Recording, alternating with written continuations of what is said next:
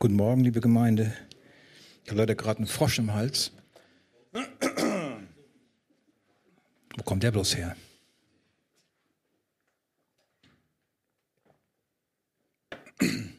Wir machen heute Morgen weiter mit einer Predigt aus der Predigtreihe über das zweite Buch Mose. Und dazu könnt ihr schon mal aufschlagen. Zweite Buch Mose, Kapitel 7, die Verse 10 bis 13. Zweite Buch Mose, Kapitel 7, die Verse 10 bis 13. Und die Überschrift über die Predigt heute lautet die Macht des Stabes Aarons. Die Macht des Stabes Aarons. Ich halte mich dabei an die Predigt vom letzten Sonntag in Hamburg und habe die etwas anders strukturiert und dies und das noch so gemacht. Und ich denke, das wird uns eine große Hilfe heute Morgen sein. Und äh, zum Lesen des Wortes stehen wir alle auf, soweit ihr es könnt. Und ich bete noch vor dem Wort. Ich danke dir, Jesus, dass du uns heute Morgen dein Wort schenkst, denn allein durch dein Wort werden wir geheiligt und durch deinen Geist, der uns das Wort lebendig macht. Hilf uns, dass unsere Herzen durch dein Wort geformt werden. Amen. Zweite Buch Mose, Kapitel 7, Vers 10 bis 13. Da gingen Mose und Aaron zum Pharao und handelten genau so, wie der Herr es ihnen geboten hatte. Und Aaron warf seinen Stab vor den Pharao und vor seine Knechte hin, und er wurde zur Schlange. Da rief der Pharao die Weisen und Zauberkundigen, und auch die ägyptischen Zauberer taten dasselbe mit ihren Zauberkünsten. Und jeder warf seinen Stab hin, und es wurden Schlangen daraus. Aber Aarons Stab verschlang ihre Stäbe. Doch das Herz des Pharao verstockte sich, und er hörte nicht auf sie, so wie der Herr es gesagt hatte. Amen. Ja, hilf uns jetzt, Jesus, dein Wort recht zu verstehen. Amen. Nimm Platz.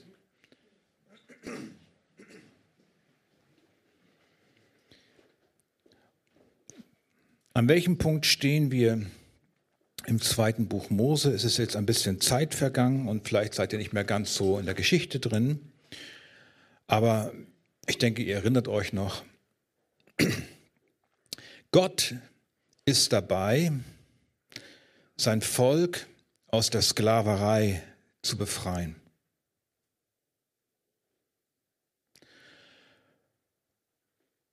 Und das macht er auch heute Morgen.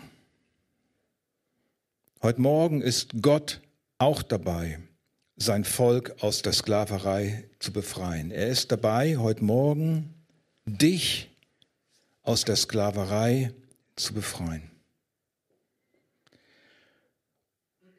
Und in unserem Abschnitt benutzt er Mose und heute im Gottesdienst benutzt Gott sein Wort. Was war bisher geschehen?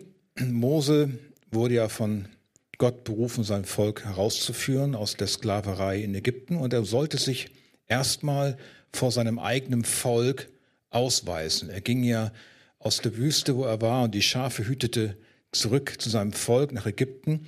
Und dort sollte er sich ausweisen vor den Ältesten. Und das tat er mit zwei Zeichen. Das lesen wir in Kapitel 4, wo er den Stab auf den Boden werfen sollte und er würde zur Schlange werden. Das kennen wir also schon, dieses Bild. Und dann solle er sie beim Schwanz fassen, da würde sie wieder zum Stab werden. Dann solle Mose, wenn sie ihm beim ersten Zeichen nicht glaubten, seine Hand in den Gewandbausch stecken. Dann würde die Hand weiß vor Aussatz werden und dann ein zweites Mal in die Tasche und dann ist die Haut wieder gesund. Und so tat es Mose auch vor seinem Volk und das Volk glaubte ihm. Dann haben wir gelesen, gab es die Schwierigkeit mit dem Pharao. Er gehorchte Mose nicht er ließ das Volk nicht ziehen, er machte die Arbeit noch schwerer. Das Volk war dabei, sich zu Tode zu schuften. Das lag daran, wie wir gelesen hatten, weil Mose es nicht genau so gemacht hatte, wie Gott es gesagt hatte. Und Mose fing an zu zweifeln, er wurde auch äh, verklagt von seinen Mitbrüdern, was er da nur getan hätte. Aber dann kommt Gott und bestätigt den Auftrag an Mose. Und dann gehen Mose und Aaron nochmal zum Pharao, nachdem Gott zuvor Folgendes gesagt hatte in Kapitel 7, Vers 2 bis 3.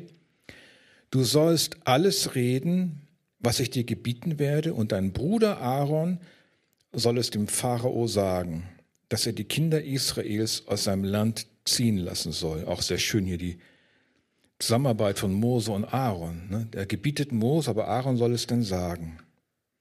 Aber ich will das Herz des Pharao verhärten, damit ich meine Zeichen und Wunder im Land Ägypten zahlreich werden lasse. Sie sollen also alles reden und Gott wird das Herz des Pharao verhärten. Und dann heißt es, und Mose, und lest, lest genau mit, und Mose und Aaron handelten genauso, wie ihn der Herr geboten hatte, genauso handelten sie. Hier wird also doppelt erwähnt, dass Mose und Aaron genau so handeln, wie Gott es ihnen geboten hatte. Also eine doppelte Bestätigung. Hier weichen sie jetzt bei der zweiten Konfrontation mit dem Pharao kein i-Tüpfelchen ab von dem, was Gott ihnen gesagt hatte. Im Gegensatz zum ersten Mal, was in der Katastrophe mündete. Und jetzt ist interessant, dass nur eine Nebenbemerkung wird erwähnt, und Mose war 80 Jahre alt und Aaron 83 Jahre alt, als sie zu dem Pharao redeten. Da kann man sich Gedanken machen, warum das jetzt ausgerechnet da steht. Ich persönlich denke, es zeigt uns, dass man nie alt genug sein kann, um endlich dem Wort Gottes zu gehorchen. Mit 80 und Aaron 83. Jetzt endlich handeln sie genauso. Gleichzeitig ist es auch die Wende in dem Leben von Mose und Aaron, wo sie jetzt wirklich, und das empfinde ich auch so offiziell, wie nennt man das, inauguriert, ins Amt gesetzt werden, als die Leiter und Führer ihres Volkes, die es herausführen mit Macht aus der Sklaverei. In diesem Alter.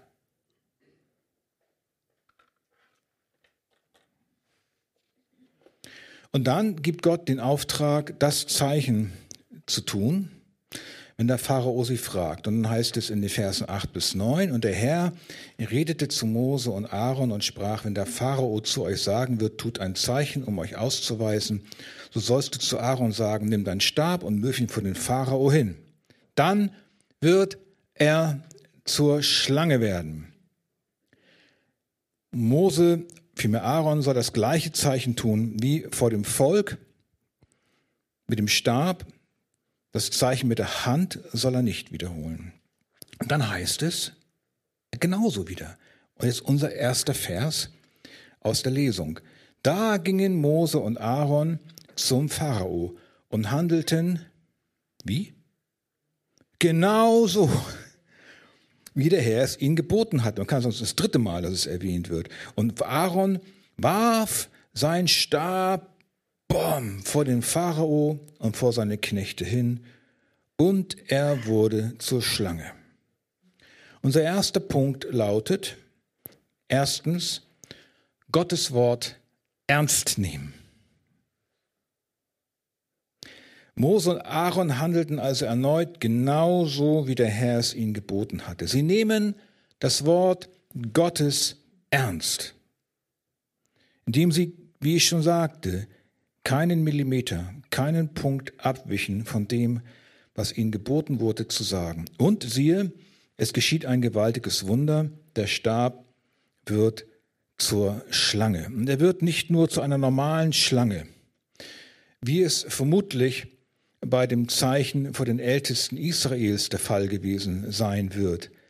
Denn das Wort, das für die Schlange gebraucht wird, die aus dem Stab Aarons geworden war, bei den Ältesten, ist ein anderes als hier vor dem Pharao.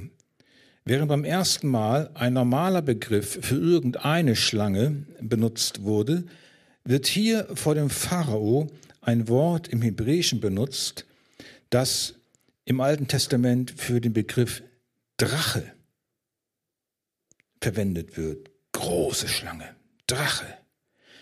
Also wenn als Aaron also seinen Stab auf den Boden wirft, dann wird da nicht so eine kleine Blindschleiche draus, auch keine Kreuzotter, auch keine, wie heißen die Riesendinger?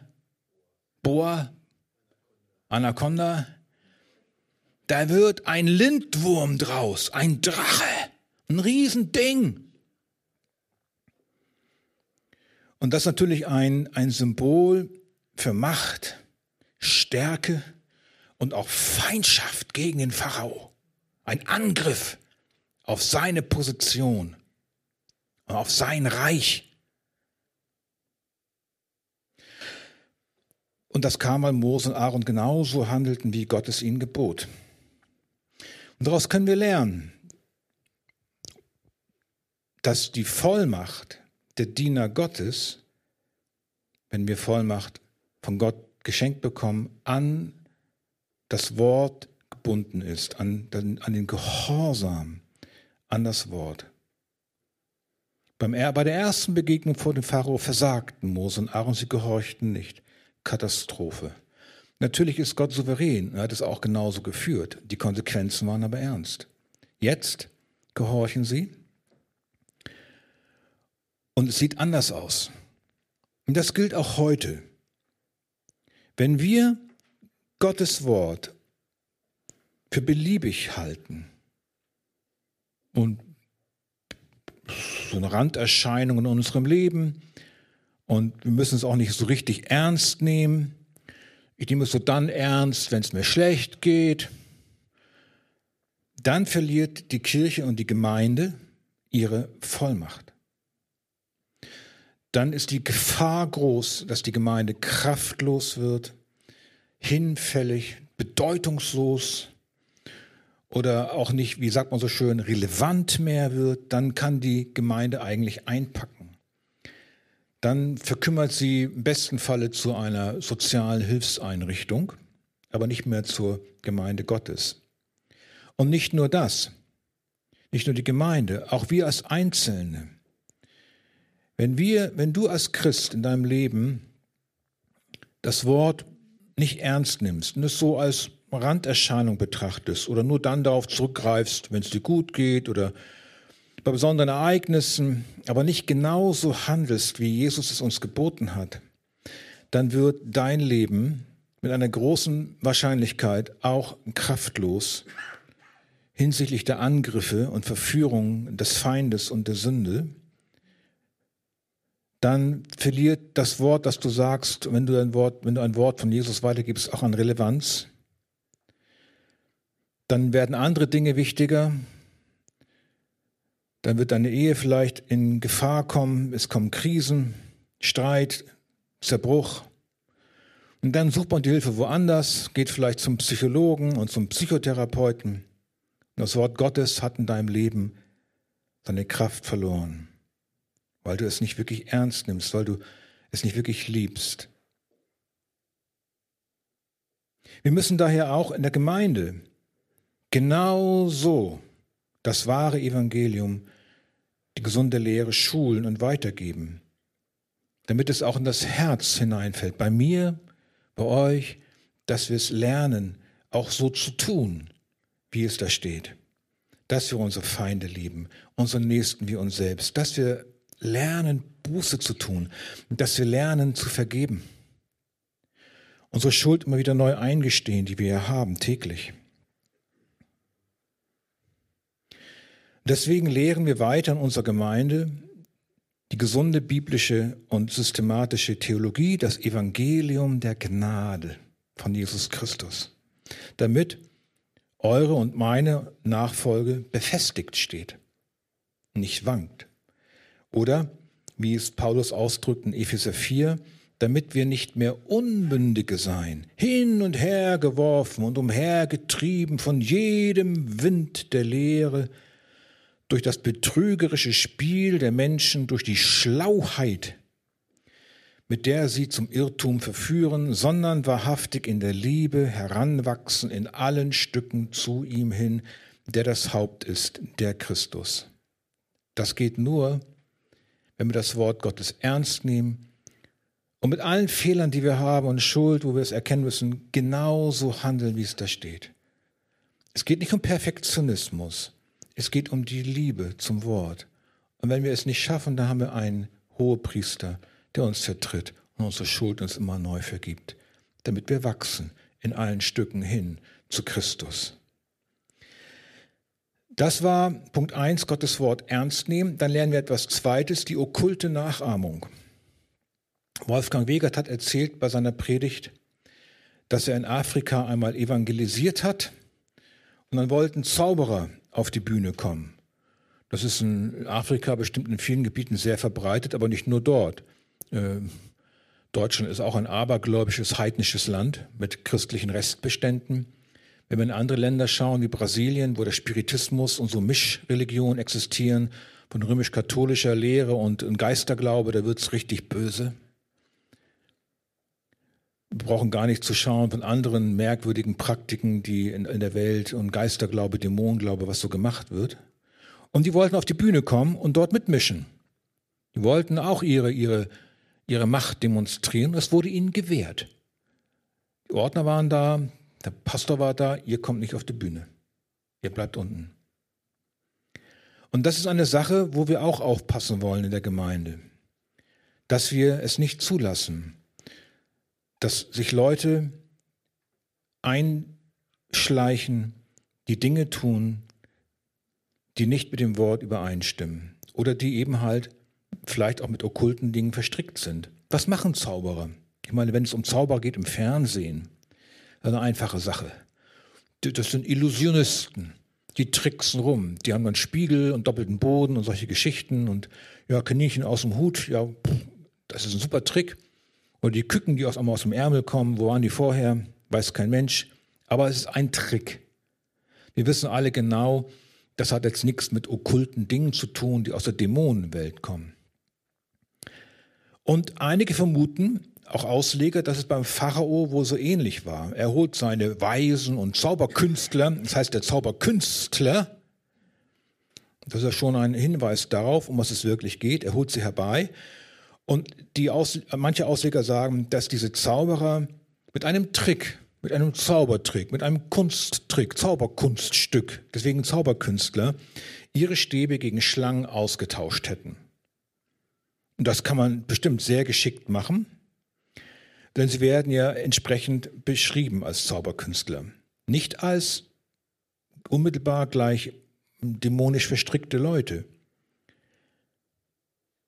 Selbst wenn sie aber mit dem Teufel und Dämonen in Verbindung gestanden haben, was ja denkbar ist, weil in Ägypten Geisterglaube, Aberglaube und Dämonen und Totenreichglaube war ja alles da.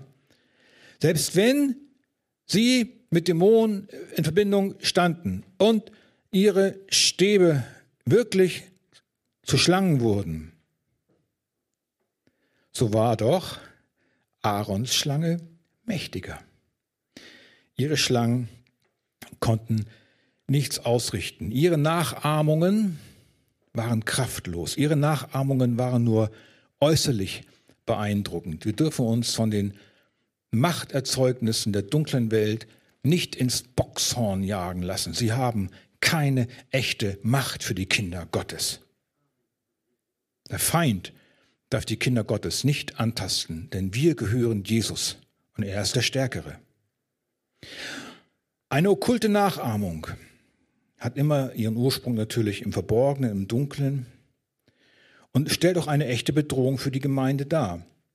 Die Bibel stellt die List des Feindes, der Feind selbst, der die Gemeinde zerstören will, als Kraft des Diabolischen, des Diabolos, des Durcheinanderbringers dar. Und diese Kraft ist eine Kraft, die kopiert, nachahmt, fälscht. Deswegen sagt Paulus, und das ist nicht verwunderlich, denn der Satan selbst verkleidet sich. Er verkleidet sich als Engel des Lichts. Das ist, was er tun kann. Er kann sich verkleiden. Er kommt nicht daher mit einem Horn und Feuer und äh, brüllt und mit einem Dreizack. Das wäre ja einfach. Dann würde man ihn ja gleich erkennen. Aber er kommt als Lichtgestalt, als freundlicher Besucher hier rein oder in den Hauskreis. Der Satan ist also ein Verkleider, mehr kann er nicht. Aber selbst das ist eine ernsthafte Bedrohung, weil er nämlich der Vater der Lüge ist. Er ist ein Lügner von Anfang an. Es gehört zur List und Lüge des Teufels, auch Menschen in die Gemeinde einzuschleusen, die den Anschein echter Frömmigkeit haben. Dass sie echte Diener Christi sind. Sie reden fromm, singen unsere Lieder, weinen sogar, wenn sie berührt sind, dienen mit. Aber im Herzen ist ihre Ansinnen auf was anderes gerichtet. Sie wollen die Gemeinde spalten, andere Lehren einbringen, ihre Überzeugungen vermitteln, ihre Meinungen weitergeben, die anders sind als das, was die Pastoren sagen. Sie gehen von Schaf zu Schaf, wollen sie auf ihre Seite ziehen mit ihrem Verständnis von biblischer Lehre verbreiten vielleicht falsche Lehren, reden schlecht über Geschwister, Älteste, Pastoren, verleumden, spalten, bringen vielleicht einfach politische Themen hinein, dass auf einmal andere Dinge im Mittelpunkt stehen. Geben sich als Engel des Lichts, kopieren die Kraft Gottes, aber aus ihrem Stab, auch aus ihrem Stab wird also eine Schlange. Die sagen zum Beispiel, Jesus, Jesus ist am Kreuz gestorben, sagen sie. Und wir denken, oh, wow, das ist ja ein geistliches geistliche Bruder und Schwester. Aber dann sagen sie, das Kreuz steht aber, steht für Gewaltlosigkeit. Das Kreuz steht für ein Zeichen gegen den Krieg. Das Kreuz steht für das Mitleid, das Gott mit uns hat. Das Kreuz ist ein politisches Zeichen. Oder sie sagen, Jesus ist auferstanden und denkst, ja, wow, super. Da ist man fast schon geneigt zu sagen, ja, er ist wirklich auferstanden. Und dann sagen sie aber, hm, die Auferstehung ist ein Zeichen, dass das Leben, ein Symbol, dass das Leben stärker ist als der Tod, dass der Frühling den Winter verdrängt. Sie meinen die Jahreszeiten, aber nicht Jesus.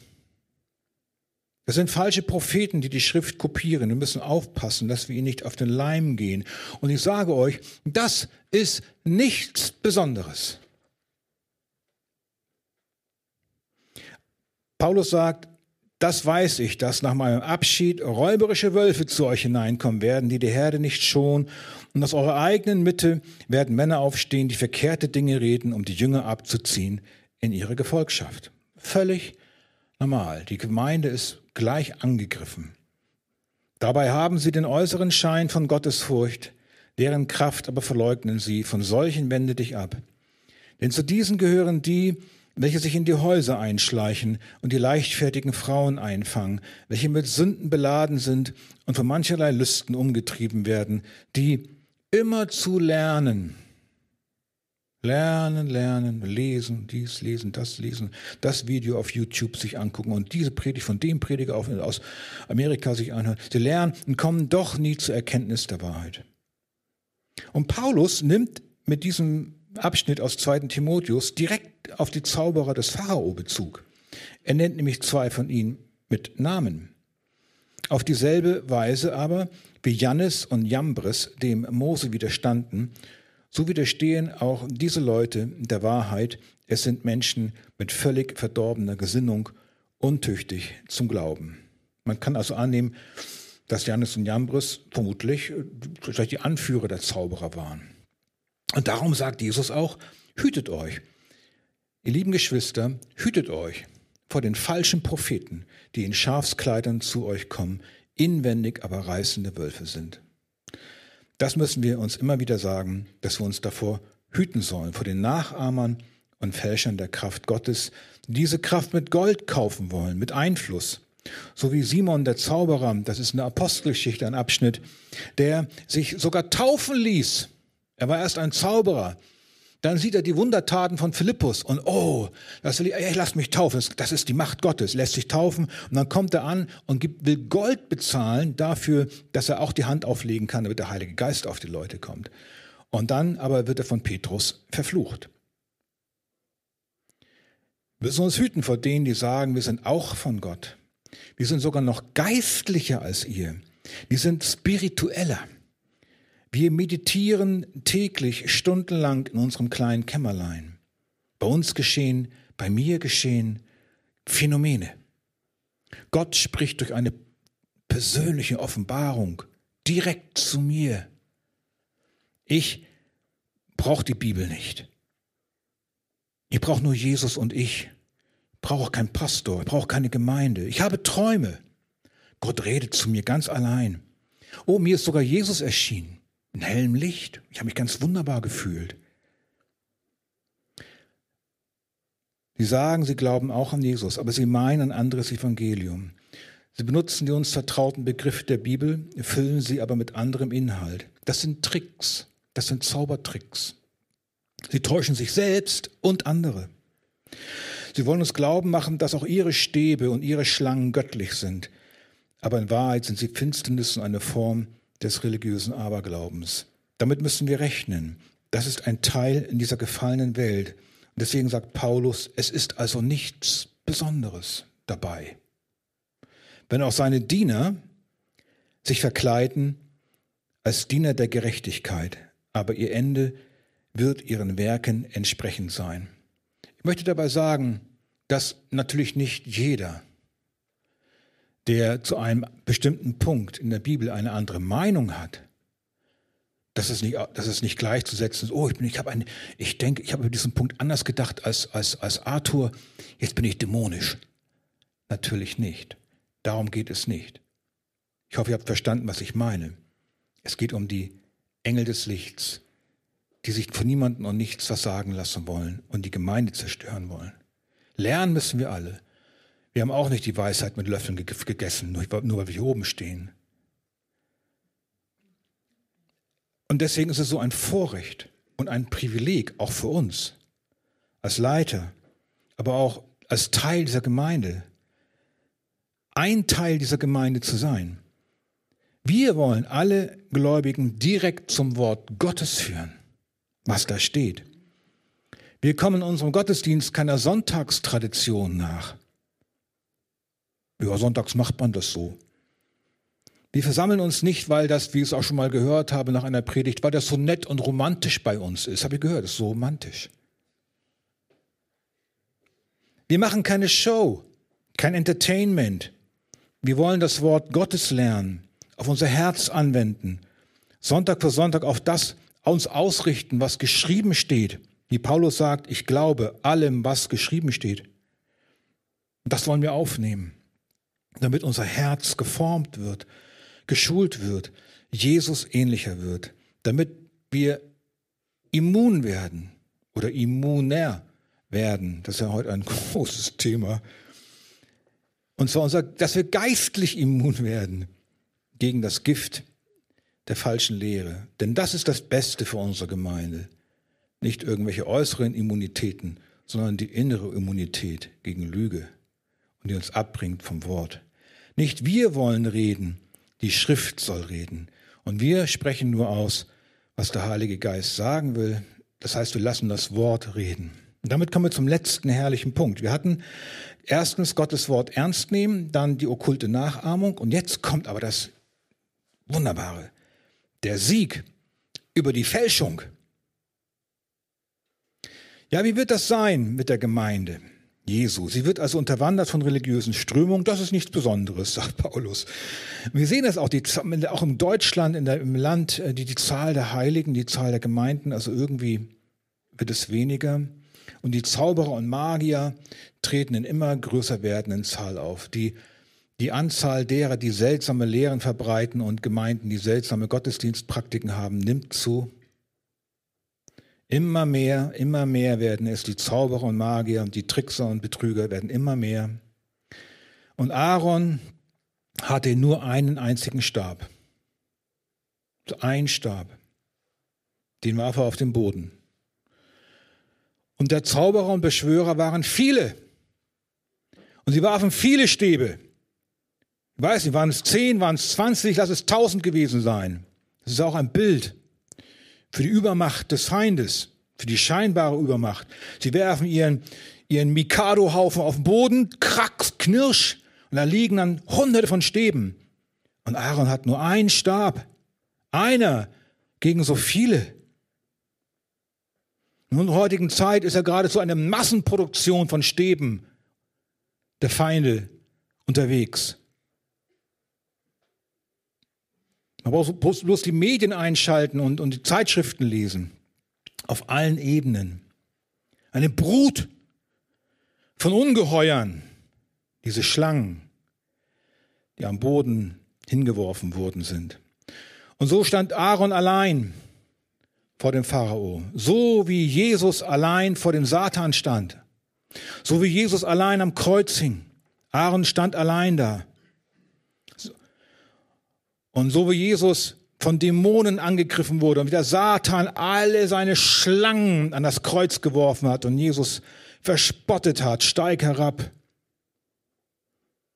So sieht's hier beim Pharao als Bild auf diesen Kampf, auf diesen geistlichen Kampf genauso aus. Dieser Kampf, den Aaron führt, ist ein Vorschatten auf den Kampf, den Jesus führt am Kreuz. Und dann heißt es in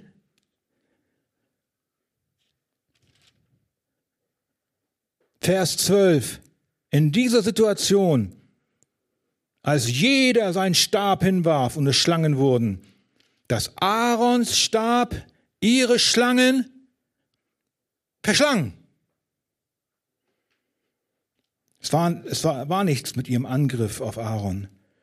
Seine Schlangen konnten nichts ausrichten. Und das schauen wir uns jetzt genauer an in drei kleinen Unterpunkten. Erstens, der Stab steht für die Schrift.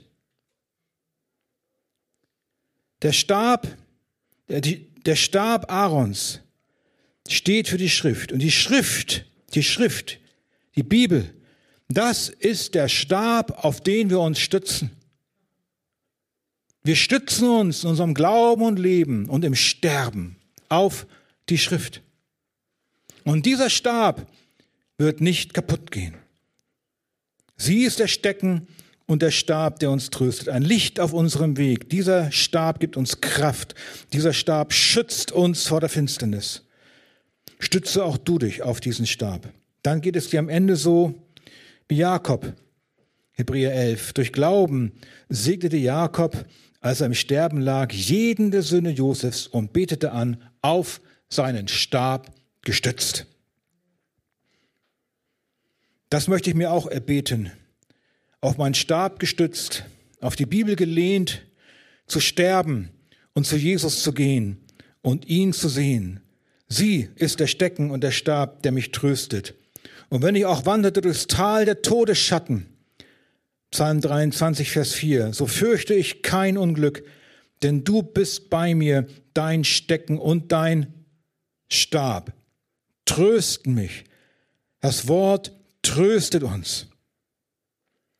Satan sendet viele Schlangen in dein Leben. Das mag auch eine Krankheit sein, wo du denkst, oh, Gott straft mich oder ich bin nichts mehr wert oder ich kann nichts mehr tun oder mein Leben ist gleich zu Ende. Das sind alles Gedanken der Schlangen, die gegen dich geworfen werden. Satan sendet viele Schlangen, aber Jesus ist erhöht am Kreuz als die eine Schlange, wie im Alten Testament, wo wir auf ihn gucken sollen.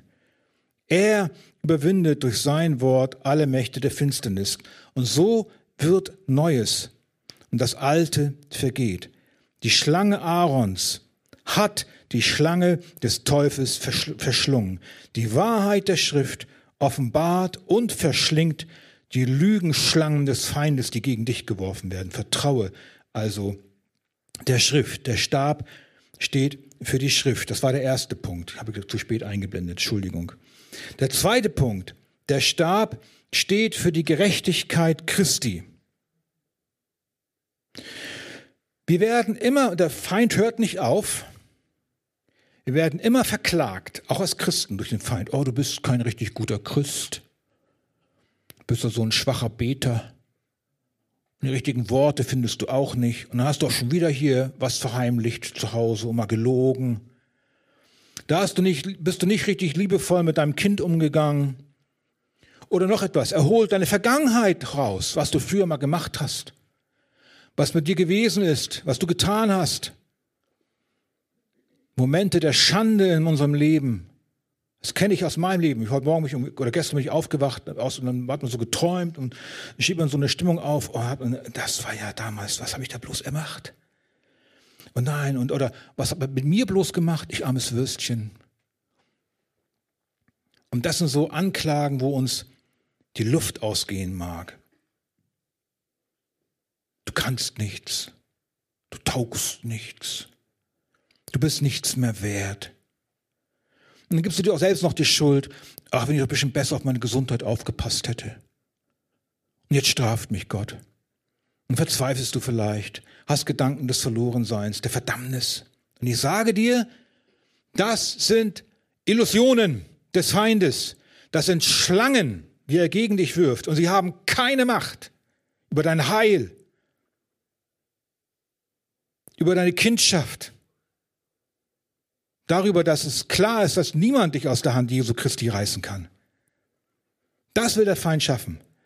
Aber Aarons Stab verschlang ihre Stäbe. Wer will die Auserwählten Gottes beschuldigen? Gott ist hier, nun kommt's, der gerecht macht. Der Stab steht für die Gerechtigkeit Christi. Wenn du zu Christus gehörst, dann bist du vor Gott ein für allemal gerecht geworden. Das heißt, deine Schuld ist ein für alle Mal vergeben und durch den Glauben an Christus hast du Christi Gerechtigkeit angezogen und der Vater schaut dich jetzt nicht mal nach deiner Gerechtigkeit an, sondern nach der Gerechtigkeit Christi. Gott ist es selbst mit seinem Stab, der dich gerecht macht. Jesu Gerechtigkeit verschlingt alle Anklage. Denn es ist seine Gerechtigkeit, die uns gehört, die dir gehört, durch den Glauben an Christus. Und diese Gerechtigkeit reicht aus und vernichtet jede Anklage. Und dann ist auch Gott nicht mehr dein zorniger Richter, er ist dein himmlischer Vater. Jesus Schlange der Gerechtigkeit hat alle Schlangen der Ungerechtigkeit der Zauberer gefressen. Zieh dich also an mit dem Mantel der Gerechtigkeit. Wie geht das? Indem du an Jesus glaubst, ihm vertraust, ihm dein Leben gibst, Buße tust, immer wieder neu. Aber wenn du einmal sein Kind geworden bist, dann steht es fest. Ja, es ist wahr. Du warst und bist ein großer Sünder. Jeder, ich auch. Ein so großer Sünder, dass wir ohne die Gerechtigkeit Christi und ohne sein Opfertod alle gerechterweise in der Hölle gelandet wären. Das ist ja gerecht. Und das ist das Mindeste, was Gott tun. Das ist das Mindeste, was Gott tun muss, uns ewig zu verdammen, weil wir gegen ihn rebelliert haben. Aber dann kommt Christus und er stirbt für dich. Wir sind und waren große Sünder. Und unsere Schuld ist wirklich so groß, wir können sie nicht selbst tragen. Mit unserer eigenen stolzen Selbstgerechtigkeit würden wir alle scheitern im Gericht. Der Feind hat also recht. Aber weil Christus für dich starb und wenn du an ihn glaubst, dann hast du seine Gerechtigkeit angezogen. Und seine Gerechtigkeit, ich habe schon gesagt, hat alle Anklagen gegen die Erlösten verschlungen. Wie kam das? Weil sein Blut am Kreuz bezahlt hat für deine Schuld, weil er gesühnt hat für deine Sünde und den Platz eingenommen hat aus Liebe, den wir eigentlich hätten einnehmen sollen. Er hat sein Blut und Leben gegeben für die, die glauben, dass Jesus ihre Strafe, dass Jesus die Strafe am Kreuz für sie getragen hat. Er hat uns also vertreten. Wer will verdammen? Christus Jesus ist hier, der gestorben ist, ja vielmehr, der auch auferweckt ist, der zur Rechten Gottes ist und uns vertritt.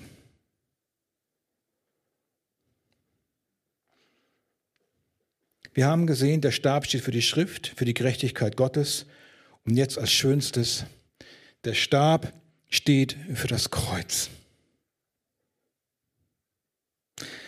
Ja, die Freuden und Lüste dieser Welt sagen uns genau das Gegenteil. Schau nicht zum Kreuz, schau nicht zu Jesus, geh zum Psychotherapeuten, nimm Medikamente, mach eine Reha, mach Urlaub, irgendwas oder lies ein weißes Buch.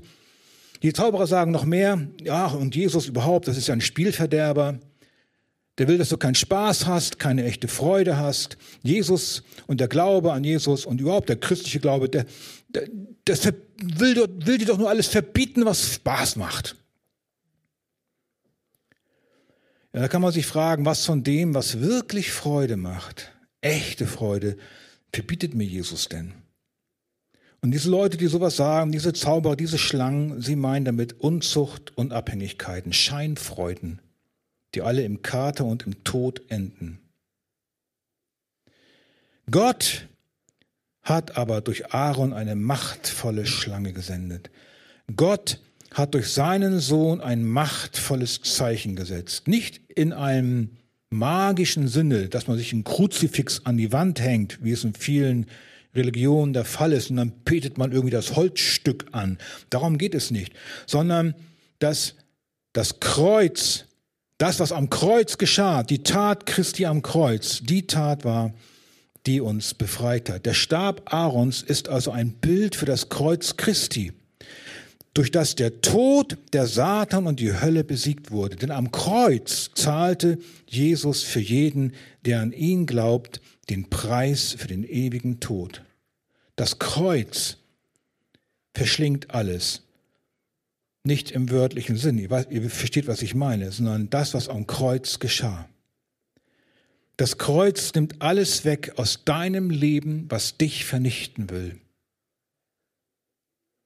Und das Kreuz, also der Glaube an Jesus, schenkt ewiges Leben. Und das gilt für alle Bereiche. Der Reichtum in Gott, wenn du reich in Gott bist, verschlingt alle Reichtümer der Welt. Der Glaube verschlingt jeden Unglauben. Das Vertrauen in Jesus und auf seinen Opfertod verschlingt jede Angst. Das Licht und Jesus sagt, ich bin das Licht, verschlingt jede Finsternis. Die Wahrheit, das Wort ist die Wahrheit, die Wahrheit verschlingt die Lüge. Und der Tod ist verschlungen vom Sieg. Wodurch? Durch welchen Sieg? durch den Sieg Jesu am Kreuz. Und dafür ist Aarons Stab ein Vorschatten auf den Sieg am Kreuz. Die Schlangen der Zauberer sind ein Bild für den Tod.